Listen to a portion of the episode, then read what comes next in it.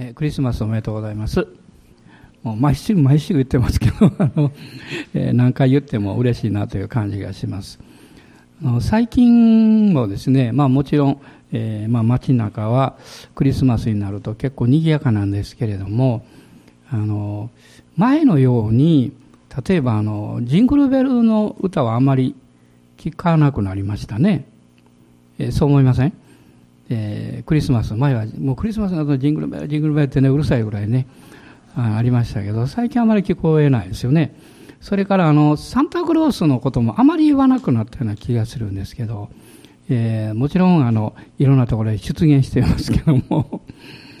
で以前はねあの、えー、クリスマスというのはサンタクロースの誕生日じゃなくてイエス様の誕生日ですよって、まあ、こういう話をよくしたんですけれども、まあ、でもあの、サンタクロースもキリスト教とすごく関係が深いんですね。え皆さんご存知ですか？あの、もともとのこの起こりっていうか、それは、あの、3世紀の後半にですね、まあ、トルコの、えー、南西部に、まあ、貧しい、えー、3人の娘さんたちがいて、で、えー、その、まあ、結婚の費用とかそういうことで、えー、助けたいと思った、えー、セイ・ニコラスという人がですね、窓から金貨を投げ入れたっていう、こういう話があるんですね。で、えー、その投げ入れた金貨がたまたまこう干してあった靴下の中に入った で、えー、こういうあの話を実は1822年に、えー、アメリカ人のムーアという人がですね、まあ、聖ニコラスの訪問という本にしたんだそうです。えー、そして、1934年にこのニコラスの姿をあの少しこう変形させてですね今のサンタクロースのような形で宣伝をしたのがコカ・コーラなんだそうです。で当初のそのサンタクロースの絵というのは今のような感じではちょっと違うんですね。で今はあのケンタッキーのおじさんに似てるような雰囲気ですけど前はもうちょっとスリムな感じですね。最初の頃のサンタクロースの絵っていうのは。まあ、どちらにしても、あの、まあ、クリスチャンの話から、まあ、これができてきているということなんです。で、皆さんはあの、クリスマスを、まあ、子供の頃ね、お迎えになるときに、何が一番嬉しかったですか？雪が降ることでしょうか？そんなことはない。子供はもう、はっきりしてますよ。プレゼントもらうことなんですよ。もうそれしかないです。ねえー、最近は今ちょっと娘の出産であの孫たちがあ今日来ておりますけど何か来てますけどね。何か私が夕方帰ってきて荷物を持っていると必ず荷物の方を見ます。まあこれはあの、えー、子供たちが小さい時もそうだったですよね。ただいまって言うと私の顔を見るより何を持ってるか見る。えー、こういう時期になるとですね、えー、特にだんだんその目の行きどころが変わってくるわけですけれども、でも、まあ、クリスマスというのは、えー、確かに神様が一番素晴らしいプレゼントを私たちにくださった。えー、それがクリスマスですね。えー、神の一人子、イエス様がおいでくださった。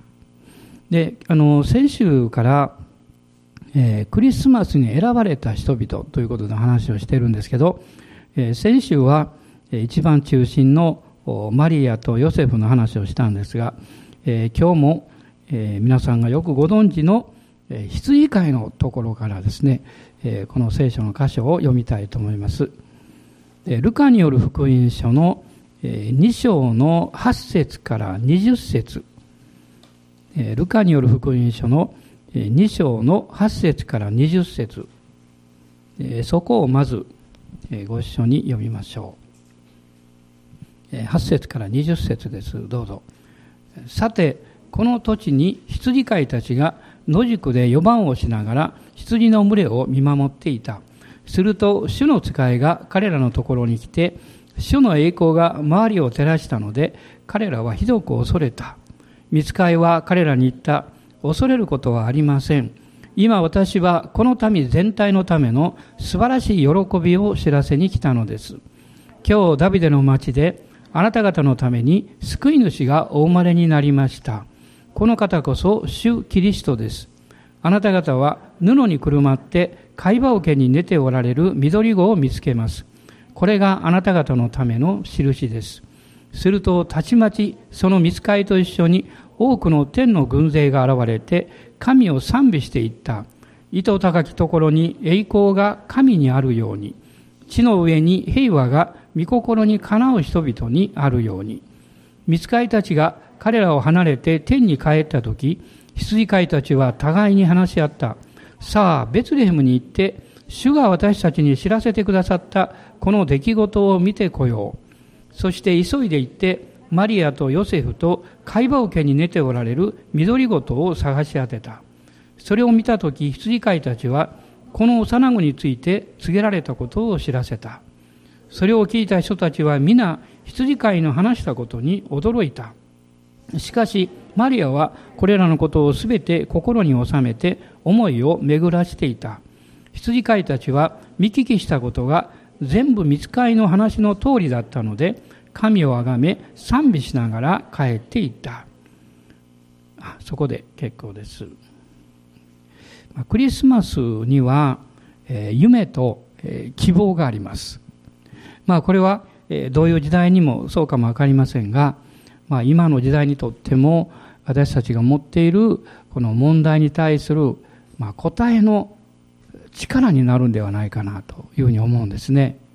まあ、今のこの時代というのは、えー、日本だと物が溢れているんですけど、でも何か虚しいんですね。あの、虚しいっていうのは、あの、空という字書きますね。空っぽという意味です。お腹いっぱい食べたのに何か虚しいみたいなですね。物がいっぱい溢れてるんだけど、何か寂しいって。これが今の時代ですね。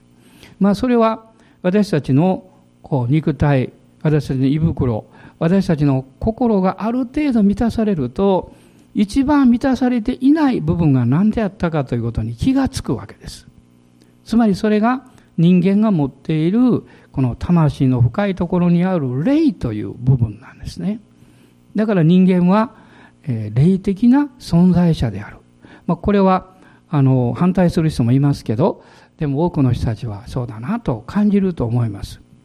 えもし何かを食べて多くのものを持って、あるいはこの世においても出世をして、あるいは権力を与えられたら、それで人間は最高に幸せになるのかっていうと逆なんですね。えむしろ人は不幸になっていく。え人は絶望的になっていく。自暴自棄になっていく。時には、まあ、わけのわからないことをするわけですね。まあ、先日お話ししましたけど、アメリカで、え、あるご婦人が亡くなる前にですね、え、家族にお金を渡したくないということで、お金の、あの、ドル紙幣をこう、ハサミでこう、細かく切って切り刻んでですね、えー、そしてそれを袋に詰めてあったそうですね。ざまあみろみたいな感じですね。まあ、日本円で1億数千万なんだそうですけど、でも、何かそういう話を聞くと寂しいなと思うんですね。えー、それは何かこう、私は持っているんだって、でもこれあげない。いや、あげたくない理由があるっていうことなんでしょう。それは、えー、その人自身の中にも、やはり人生の虚しさというものがあったからじゃないかと思います。もう私たちはわかるんですけど、一番必要なものは何か。その虚しさを埋める一番必要なものは何か。それは真実な愛だと思います。本物だと思います。それがないと寂しいわけです。えー、また、まあ、今の時代だけではないですけれども、まあ、生活の中に、えー、たくさんのストレスがあります。もう責任ばっかりが増えてきて、え、そしてそれを、え、十分にやりこなすことができないし、また将来が見えない、まあ、そういうこう不安感のようなものがあるわけです。そしてもう一つはその結果ですね、希望がないということです。人が生きる実は原動力の中に大事なもの、それは希望だと思います。困難があるからといって人は決して倒れないんです。しかし、物があっても希望がないと人は倒れてしまいます。やる気がなくなってしまう。生きるこの目標を失ってしまうわけです。まあ今、あの、えー、クラーク博士のね、少年を大将抱けっていう言葉を繰り返したいという気持ちになるんですけど、でも、そういうふうにしようとするならば、どういう目標があるのってこう尋ねられると思います。まあその時に私たちは答えることができるんでしょうかあなたの持っている人生のこの虚しさや寂しさやストレスやその重荷やそれを解決するだけじゃなくって解決するだけだったらゼロに戻るだけですよ。そうじゃなくてそこから新しい希望とそして目標を持って生きるその生き方があるんだということを私たちは示すことができます。それが実はイエス様を信じるということなんですね。イエス・キリストが私たちのとこに置いてくださった。そのために神様はマリアとヨセフを選ばれたわけです。このイエス様という方はどういう方だったんでしょうか普通の人の人生と比べると随分違うことがたくさんあるんですね。で、まず一つ目は人間というのは皆愛されるために生まれるんですけどイエス様はただ愛するためにおいでになりました。ただ愛するため。ですから、イエス様の生涯はまさに与える生涯であったわけです。最後は十字架でご自分の命を与えてくださったんですね。しかも、イエス・キリストの生涯を見ると、この方はまさに生まれる前から拒絶されていた。ヨハネによる福音書の中には、この方はご自分の国に来たのに、民はそれを受け入れなかったと書いています。イエス様がこのベツレヘムで、まだマリアさんのお腹の中にいた時から、おる場所がなかったわけです。おり場所がないっていうのは、寂しいこと、そして、え、とっても辛いことだと思いますね。人々はこの救い主がどんなに素晴らしいかということを知らなかったわけです。そして、このルカによる福音書の2章の、さっき読みました8節の一つ前ですね、7節の中に書かれているんですけれども、イエス様がお生まれになって、マリアとヨセフは赤子イエス様を布にくるんで、貝羽桶に寝かせた。貝羽桶。もう何か臭くて汚いところなんですよね。でも、そこしかイエス様を寝かせる良い場所がなかったわけです。そしてこう書いてます。宿屋には彼らのいる場所がなかったからである。こういうふうに読み替えることができるんです。普通の人たちがおる場所にイエス様はいる場所、いることができなかった。人々は仲間に入れてくれなかった。皆さん、あの、子供の頃、え、何か友達と遊んでいてね、え、仲間外れにされたことありますか？いや、やったことはあるっていう人もいるかもわかりません。えその人は今頃謝らなきゃいけないと思いますけど、でも、その、いる場所がないっていうことは、とっても辛いことですね。イエス様はずっとこう、拒絶されて来られたんです。そして一番最後に言えることは、イエス様は死ぬために生まれた。人は生きるために生まれてきます。ですから赤ちゃんはですね何かを掴もうとしていますね私も毎日、えー、まだ、えー、生まれて2週間、えー、足らずのですね赤ちゃんを見ていますいつも不思議に思うんです手を開いてるの見たことないんですいつも掴んでます何掴んでるのかな？と思うことはありますおそらく指を開いてもゴミぐらいしか出てこないでしょう でも人はそういうふうに何かを掴もうとして生まれてくるんですよ。でも、人が亡くなった時、多くの人はこうして亡くなります。結局、何も得ることができなかった。信玄の中にその言葉が書かれていますね。人はいくら財を築いても富を築いてもそれを持っていくことはできないと書かれています。そして多くの場合、富がその富を持っている人に害を与える。確かにそうです。世の中のいろんな事件を見てもそうなんですね。イエス様は死ぬために来られた。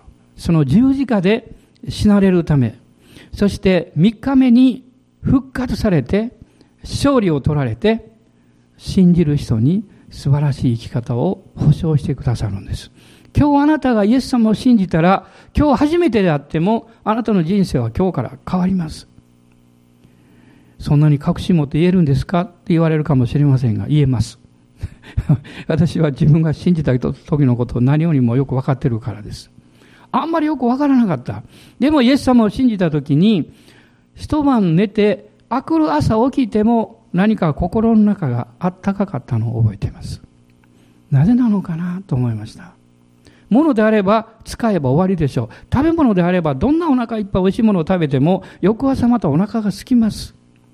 であるいはこの世で得るものというのは値打ちがある、価値があると言われても冷たいものです。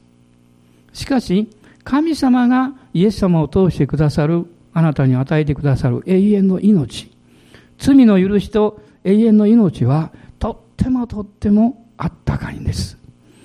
それはあなたの心を温めるんです。あなたの人生をあったかくするんです。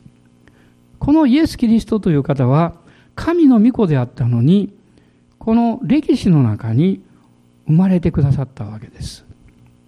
歴史の中に、もっとわかりやすく言うと、あなたの毎日の平凡な人生の中に、神の言葉が入ってくる。これが奇跡なんです。奇跡っていうのは、神の御言葉の力が私たちの普通の生活の中に入り込んできて、そして私たちの生活を変えていくことです。そして、その結果、私たちの人生が、私の生活が神様の御言葉に捧げられるように、お任せできるようになります。これが恵みです。ですから、恵みを経験すると、私たちは、どんなに心配事があっても、神様から平安を得ることができます。時々私は、あるんですね。朝早く目を覚まして、もう寝るのをやめようと思って起きることがあるんです。今日も結構早く起きました。ねえー、そして、えー、机の前に座ってこの祈ったり、え、またいろんなことやっておりましたでも思うんですねまあ時々はそういうことがあるんです。でも心の中には平安があるんです、え、別に恐れがあるわけじゃないんです、ね、眠くない時は起きててもいいやと思ってるだけのことなんです。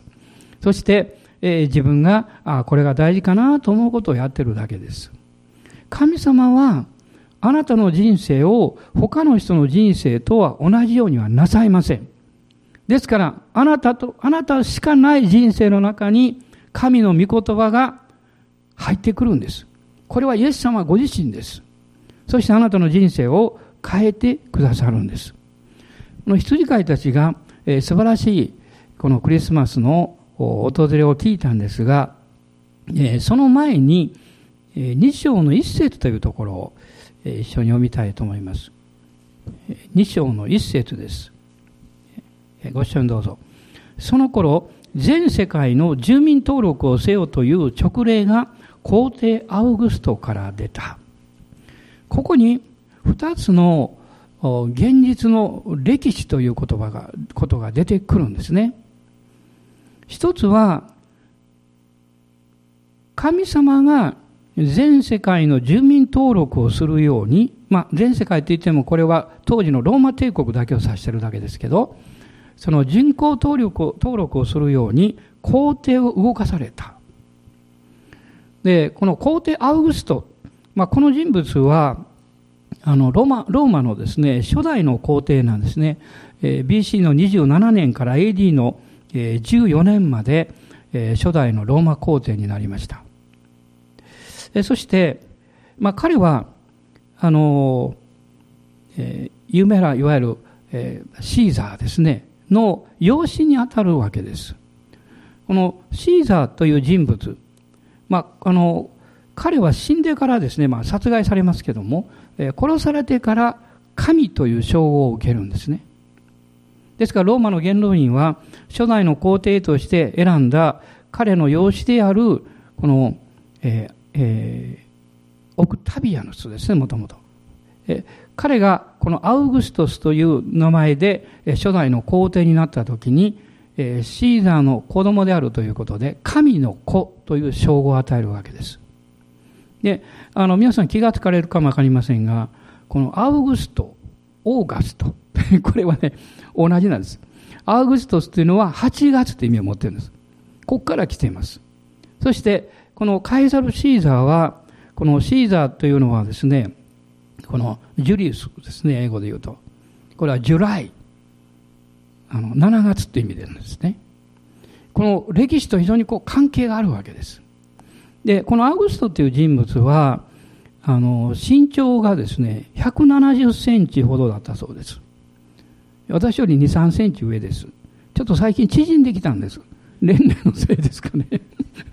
あの、ちょっと縮んできたようですけども、あの、68なんです、もともと。でも、うちょっと低くなってるかもわかりません、今ね。で、彼もですから、あまり高くないですよね、背は。で、そして、まあ、金星の取れた体格で、稀に見る美男子だったそうです。で、彼は、ローマ皇帝だったんですが、若い頃は病弱でですね、まあ、虚弱体質で、えー、まあ、しょっちゅう、こう、調子悪かったそうですね。で、それで、あの、戦いに行くのは、あの、あまり得意じゃなかったんです。で、それで、戦いの上手な部下を使った。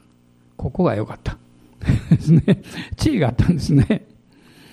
えー、そして彼はですね、非常に面白いんですけども、変に見栄を張らないで、疲れたら休んでですね、そういう生き方をしたんだそうです。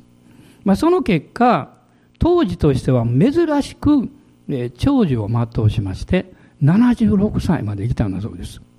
まあ、こういう人物なんですね。まあ、彼は、ローマの町を整備しまして、当時はもうすでに100万以上の大都市になっていたわけですけど、まあ、100万から150万と言われてますけども、そのもともとこのレンガ造りの町をですね、大理石にしたんですね。大理石に。あの、皆さんご存知だと思いますね。えー、永遠の都ローマっていう言葉あるでしょう。これはこのアウゴストスの時代に生まれた言葉なんです。でもローマ帝国は滅んでしまいました。神様はこのローマ皇帝の心を動かした。しかも権力とこの、えー、まあ利己的な目的でその心を動かしたんですが、その結果は神の予言を実現させることになったんです。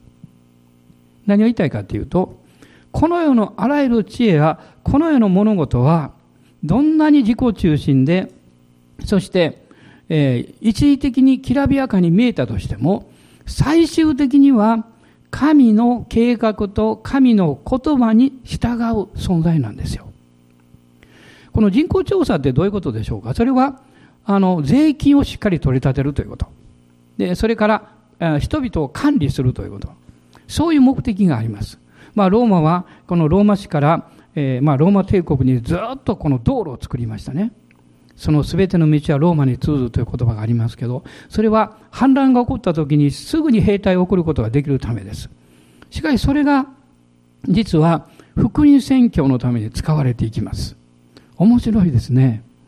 税金を取り立てて国を支配するための人口調査が、実はナザレでイエス様を身ごもったマリアが予言の通りベツレヘムでイエス様を産むように働きかけたということです。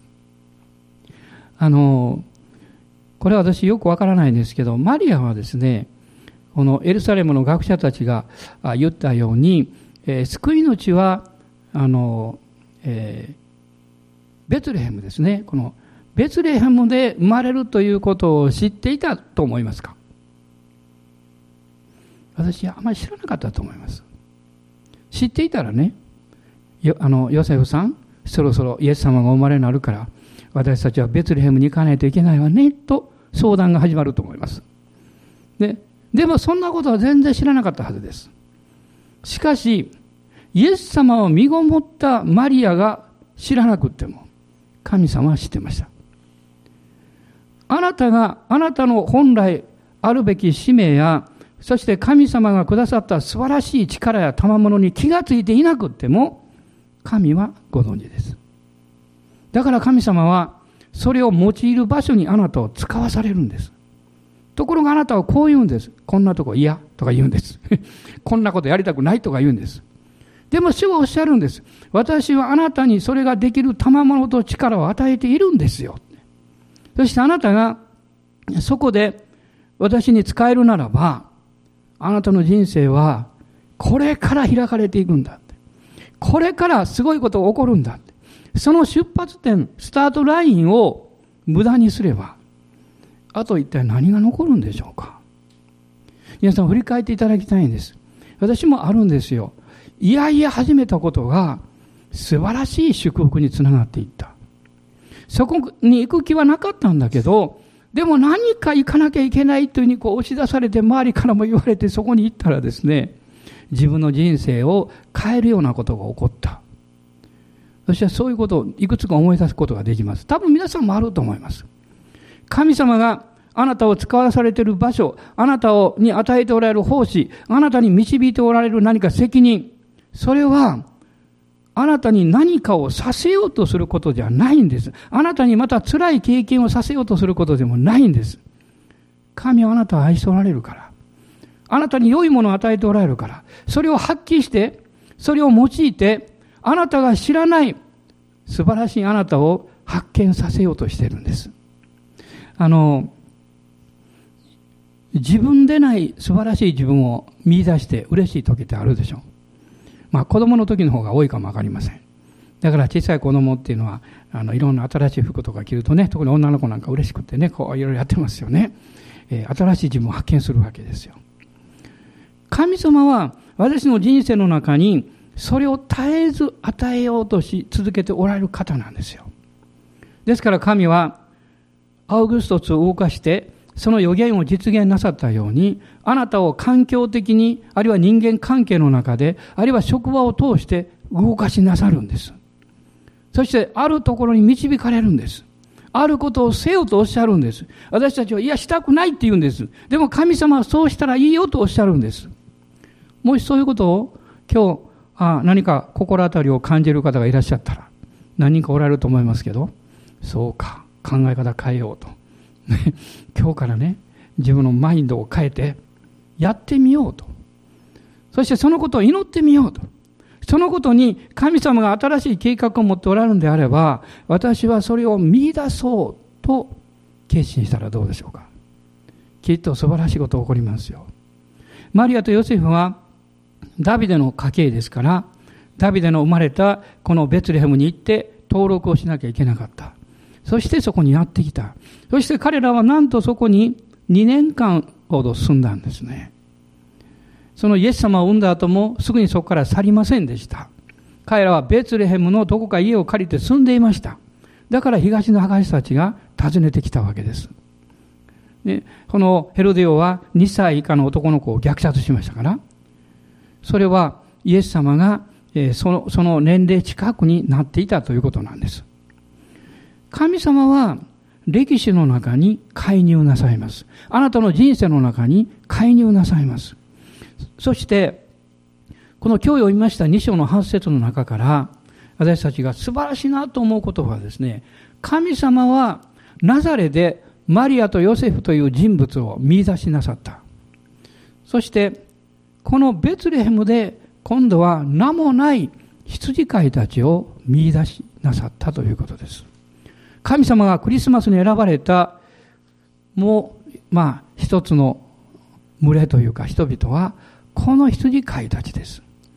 この歴史の中の大予言を中にですね、関わった人物たちは、実はクリスマスのこの人物ですね、それは羊飼いです。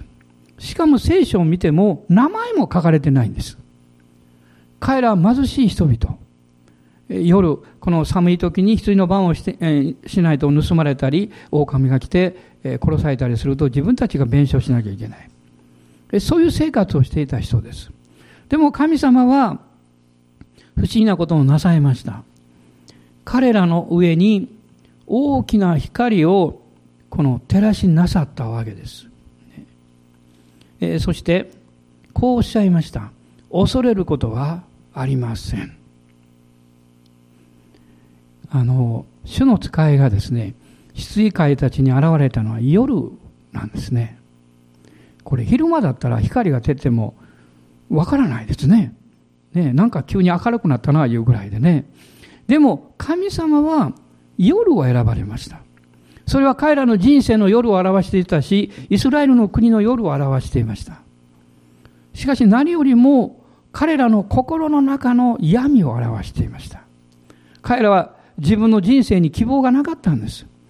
自分たちの将来はどうなるんだろうと思っていました。いつまで自分たちはローマに支配されているんだろうか。あるいは働いても働いても生活が良くならない。苦しいことばっかりだ。何のために生きてるんだろうって。しかし彼らは勤勉で忠実にその仕事をしていました。家族のためです。愛する人のためです。目的がわからなくっても、力がなかっても、辛いと思っても、愛する人がおれば、大切な人がおれば、人は一生懸命やります。でもやっぱり虚しいんです。でもやっぱり行き詰まるんです。その闇がなくなるわけじゃないんです。しかし、その時に主の栄光が照らしたわけです。そして、この素晴らしい声が響いてきました。恐れることはありません。恐れることはありません。この世界中で最も必要な、そして最も力強い言葉はこの言葉でしょう。恐れることはありません。私たちは何度もそういう必要があります。怖がるなって。恐れるなって。大丈夫だって。誰かがあなたにそれ言ってくれる必要があるんじゃないですか。またあなたも誰かにそう言う必要があるんじゃないですか。あなたがそう言ったときに、その人は、保証あるの？とかですね。あんたが何とかしてくれるの？と言うかもしれません。ね、いやー、そこまでよく自分にわからないけど、でも心配しなくていいんだよって。その言葉は決して無駄にはならない。人はそう言ってほしいんですよ。どんな時でも。それは、その言葉の中に力があることを知っています。問題だけではなく、問題によって闇を作っている、その闇を追い出してほしいと思ってるんです。言葉はその力があります。どうぞ大人の方におっしゃってください。恐れることありませんよって。恐れることありませんって。見つかいは、決して羊飼いたちに、あなた方の問題は解決したとは言わなかったんです。あなた方の困難や苦労はもうこれで終わりだとも言わなかったんです。あなた方はもうローマから解放されたとも言わなかったんです。恐れることはありませんと言ったんです。それはどの時代にも私たちが直面していかなきゃいけない問題があり、困難があり、苦しいこともあるからです。しかし本当の問題は、その問題を十分に対処できないために、そこから悩んだり苦しんだり不安を持ったり恐れてしまうことです。この神様の言葉は、まずそこからあなたに勝利を与えていきます。羊飼いたちはびっくりして、その仕事を放っておいて、もしその間に羊が盗まれたら生活が大変になるんですよ。でもそんなこと横に置いて、このベツレヘムの町に走っていって、幼子イエス様を探そうとしたんです。そして、この16節にありましたけど、彼らは探し当てたと書いてます。探し当てたっていうのは、いくつもの家を回ったということです。いくつもいくつも回ってね。そして、やっと見つけたわけです。そしてそのことを彼らは経験したときに、ああ、あの見つかりたちが言ったことは本当だったんだということを彼らはそのベツレヘムにいた人々に知らせたわけです。それが17節に書いています。すると18節を見ると、それを聞いた人たちは皆、そのベツレヘムの人たちは羊飼いの話したことに驚いた。でもまだ信じたわけじゃありません、彼らは。でも驚いたんです。へえ、そんなことあるの？私も初めて聞いた友達の言葉を、に驚きました。クリスチャンはどんな時にも喜びがあると彼は言いました。私はもう思わず大嘘つきめいて言いたくなったんですけど、でも心の中で、いや、本当だったらどうしようかと思いました。本当だったらどうしようか。そして、それからしばらくして、それが本当だと分かりました。どんな時にも喜びがある。それは何か感情的な外側から来る喜びじゃありません。でも逆に私たちは何かこうプレッシャーをかけられたり苦しい中を通らされていくと逆にイエス様にある喜びが湧き上がってきます。皆さんそうじゃないでしょうか？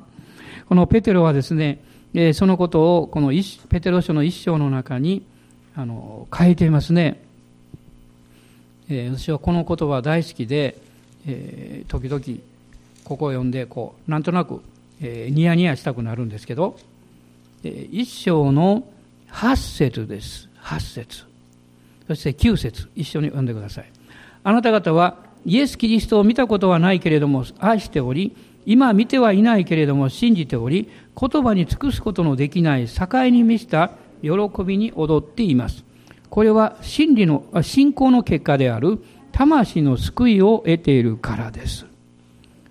境に満ちた喜びってどんなんなんでしょう、ね、ちょっと皆さんあの、えー、喜びのポーズしてください。喜び。境に満ちたらどうなんでしょうね？境に満ちたいうことなんですかね？もうあふれる。もう溢れる喜びでしょそんな喜びがこの試練と困難の中にあるんだとペテロは言ってる。それはあなた方の魂が信仰の結果救われてるからだ。あなたの中から罪の許しを奪う者は誰もいない。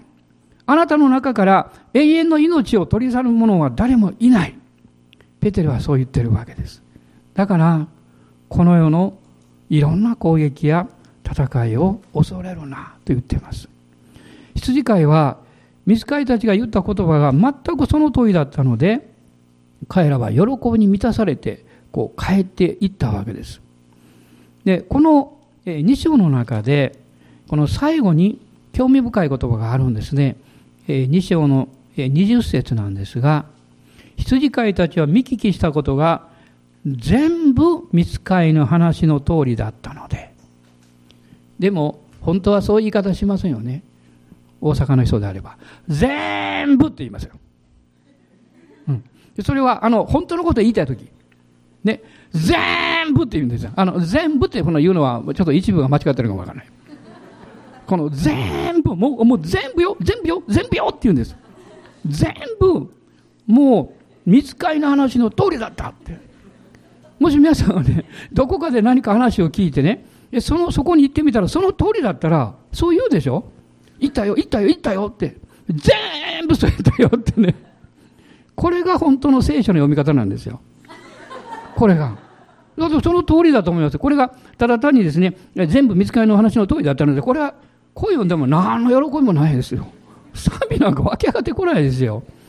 でも羊飼いたちは、その通りね、あの、その喜びを経験する前に彼らはね、苦労してるでしょ。それからね、羊を置いておくというね、決断をしてるでしょ。犠牲を払ってるんですよ。だから、だから喜びがひとしおじゃないんですよ。何の規制も払わないで、何の苦労もしなくって、目の前に何か置かれてもね、大して喜ばないです。で、探して探して探し回って、あるいは自分の大切な仕事を横に置いてまで、このことをやろうと決めて、決断して進み出した。進み出した。昨日も一人の青年の方が私に明かしてくださいました。いろんなとこ通ってきたけど、ついに神様の導きが分かりました。私は決断しましたってこの言葉を聞くとねその内容が何であってもですよすごいなと思いますその人は神の言葉を受け取ったんですよ神の声を聞いたんですよ御言葉を通して。だから決断できるんです。ただ単に何か起こっただけじゃないんですね。もう羊飼いたちは嬉しくて嬉しくてこの後半を見ると神をあがめ賛美しながら帰っていった。と書かれています。彼らは賛美しながら帰っていった。皆さん今日あのこの礼拝が終わってその帰られる時にねあるいは食事の問いかも分かりませんが何か喜びがあふれて嬉しくてしょうがなかったらきっとあなたの唇から賛美が出てきますよね？ん？何歌ってんの？って、うん、いや、とか言いながらですね、何か嬉しい。ね、すぐ分かりますよ。嬉しい。私昔あるレストランに行きましてね、あの、友達とこういろいろ話をしてる時ね、隣にグループがいてですね、もうなんかうるさかったんですよ。もうよっぽどですね、ちょっとすいません、静かにしてくれませんかって言おうかなと思ったの。で、こうじっとこう観察したらですね、実は何かおめでたいことがあって、20人ぐらい若い人が集まって、このはしゃいでたんですね。で、私はそれを分かった瞬間に、ああ、どうぞどうぞと思いました。ね。喜んでる時に大騒ぎするのは当たり前でしょう。それがシューンとなっとったら、なんか悲しいことがあったんだろうって思いますからね。ただ単に騒いでるんだったらちょっと静かにしてくださいって言うかもわかりませんが、喜びがあったんだって分かったら、あ、どうぞどうぞ、ね、賑やかにやってくださいって。喜びはそういうものなんです。彼らは、彼らの賛美というのは実は普通の賛美ではないんですね。信仰から来る喜びの賛美なんですよ。神様のご真実が分かったという喜びの賛美なんです。もう一つは、あの、恐れることや何か不安になることがあるんだけど、そういうことにもう支配されない。もし皆さんの心に今日そういう材料があったならば、この礼拝の中であなたに語ってください。私は私の上に降りかかってくる恐れや不安に支配されない。私は主の御言葉を信頼します。主の御言葉を褒めたたえます。この詩篇を読みたいと思うんですが、詩篇の71編の8節です。詩篇の71編の8節ご一緒にどうぞ。私の口には一日中あなたの賛美とあなたの声が満ちています。アーメン。アーメン。ハレルヤ。私の口には一日中あなたの賛美とあなたの声が満ちています。なんか、なぜ笑い出したかっていうと、反対のことを思い出したからですね。反対は何ですか？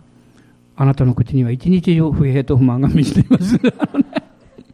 そんなものをですね、持っていたら、あなたは幸せになれない。あなたに出会う人を幸せにできない。あなたに、あなたの周りにいる人に希望を与えることはできませんよ。もう一箇所読みます。えー、同じ詩篇ですけど、109編の30節です。109編の30節同じようなことが書いてるんです。私はこの口をもって大いに主に感謝します。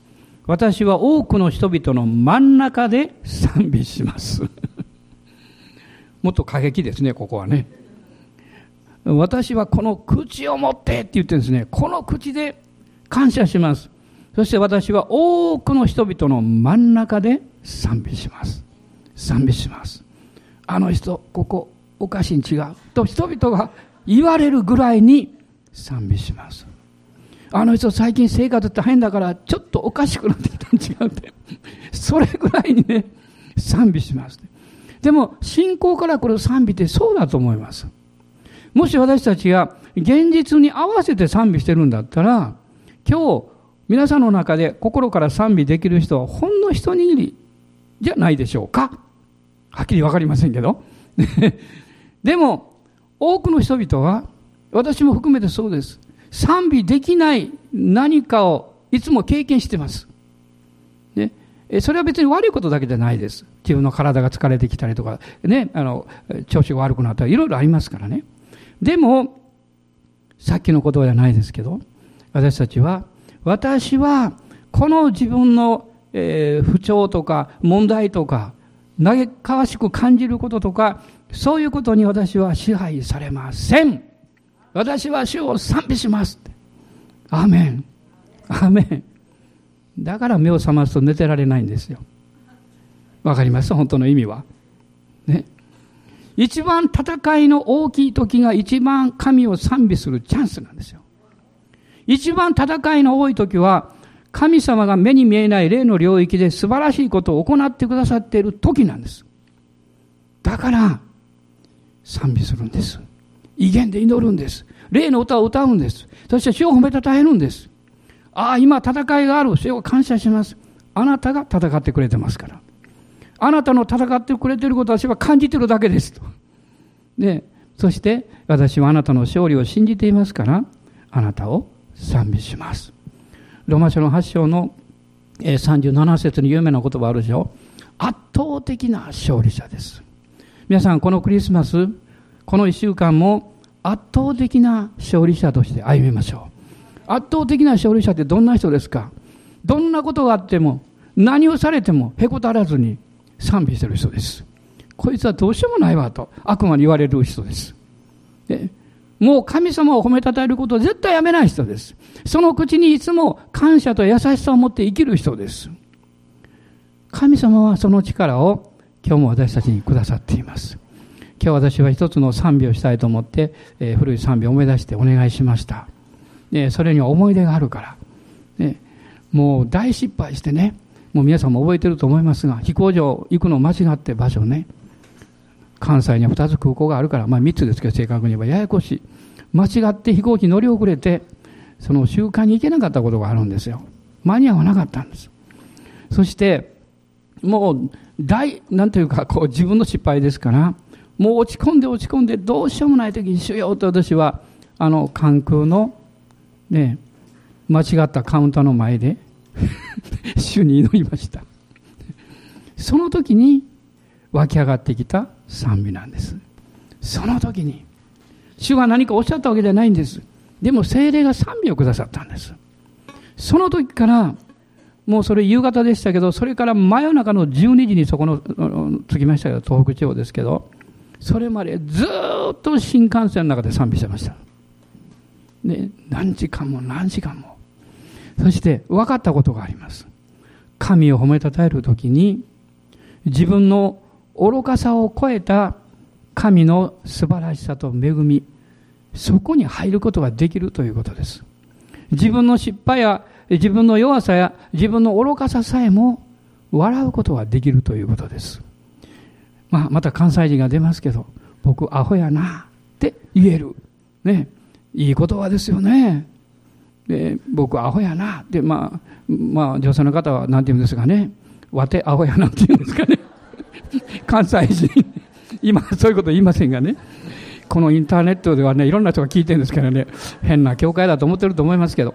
でも、でもですね、そう言えて神様を賛美できたら最高じゃないですから。最高ですよ。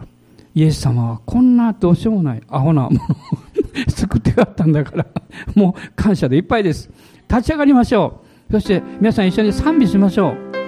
主の勝利です主の勝利私たちが失敗してもイエス様を見上げて笑いながら前進したらいいんです何か豊かさが欠けてるなと感じても恐れないで神様は満たしてくださると信じて宣言して前進すればいいんです。今この賛美を心から感謝しながら捧げましょう。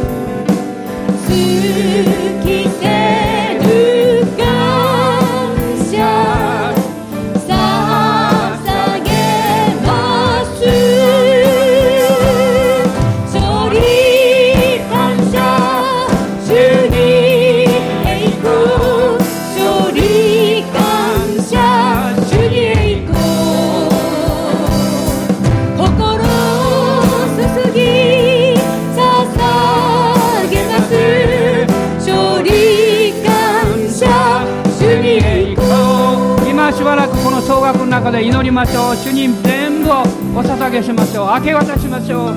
アーメンアーメンアーメン。どうぞ皆さん声に出してあなたの心の中にある一つ一つの思い煩いや心配事を全部イエス様にお任せしましょう。アーメン。ハレルヤ。ハレルヤ。ハレルヤ。イエス様感謝します。おーイエス様感謝します。あなたの皆がめます。アーメン。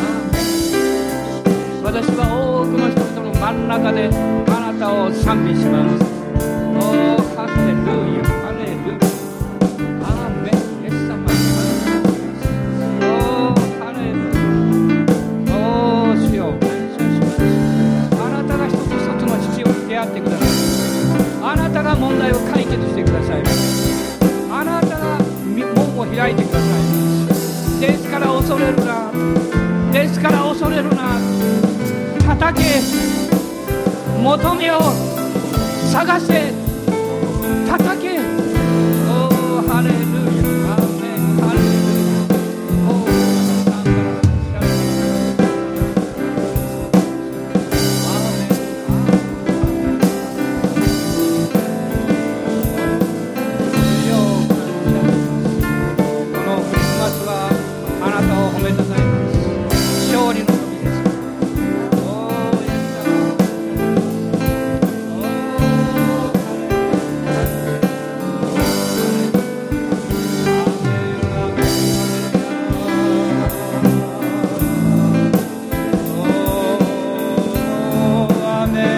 メ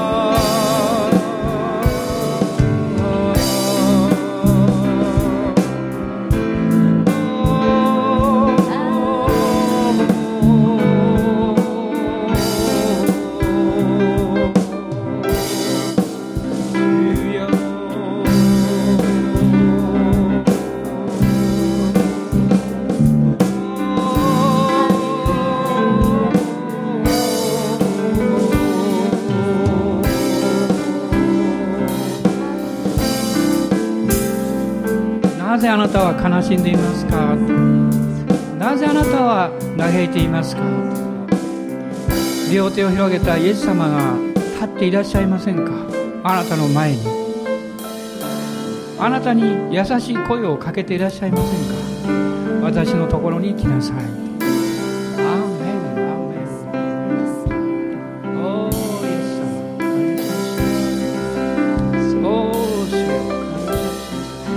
なぜあなたは今まで泣かなかったんですか？私の足元に崩れてどうして泣かなかったんですか？もう頑張るのをやめなさい。もう意地を張るのはやめなさい。そのまま私のところに心を注ぎ出しなさい。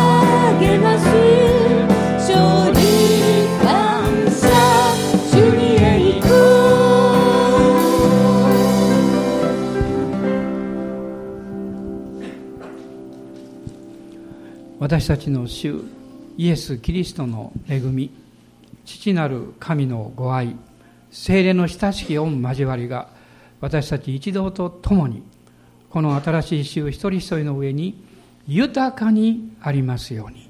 アーメン